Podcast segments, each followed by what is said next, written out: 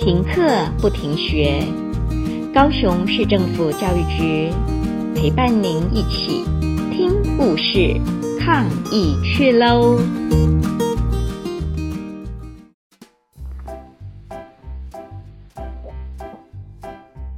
今天我所要讲的故事是由大卫·卡利所作的《白雪公主和七十七个小矮人》。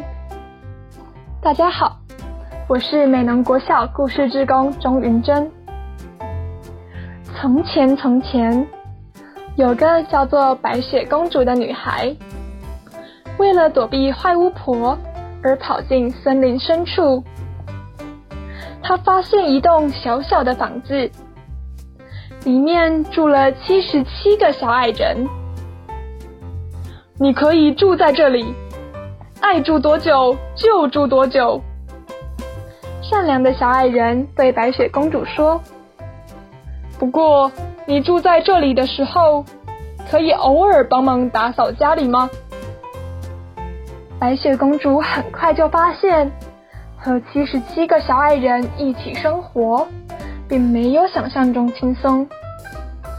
光是要记住七十七个名字，就是个大挑战。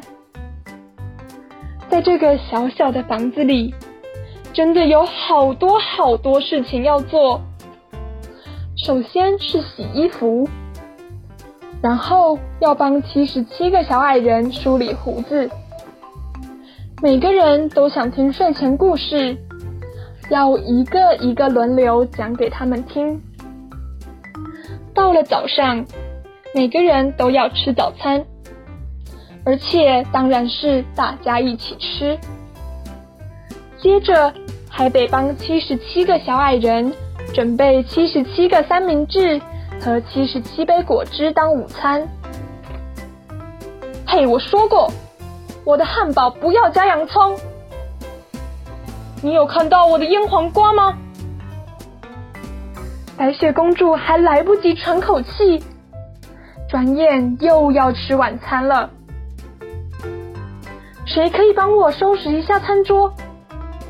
白雪公主这么问，但没有人回答她。吃完晚餐还要洗碗。小矮人真的很善良，但是他们也很不听话，爱打架，吵吵闹闹，乱七八糟，整个家简直就跟马戏团没两样。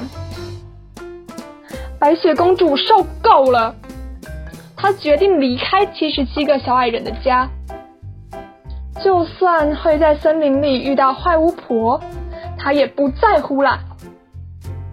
漂亮的小姑娘，要不要来一颗好吃的毒苹果呀？给我两颗。从此以后，有个叫做白雪公主的女孩。在森林深处沉睡着，等待王子深情的一吻将她唤醒。请不要叫醒我，谢谢。白雪公主留下这么一张字条。呃，好吧，还是不要叫醒她好了。故事到这里结束喽。最后想问大家几个问题。你觉得自白雪公主为什么不想起来呢？你觉得你若是小矮人，要怎么做会比较好呢？白雪公主要照顾七十七个小矮人，小矮人也该分担解劳。就像现在疫情期间，妈妈或爸爸一定为了工作和家庭两头烧。身为小孩的你，可以帮点什么忙呢？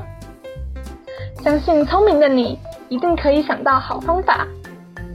我是美浓国小故事之工钟云珍，我们下回见喽。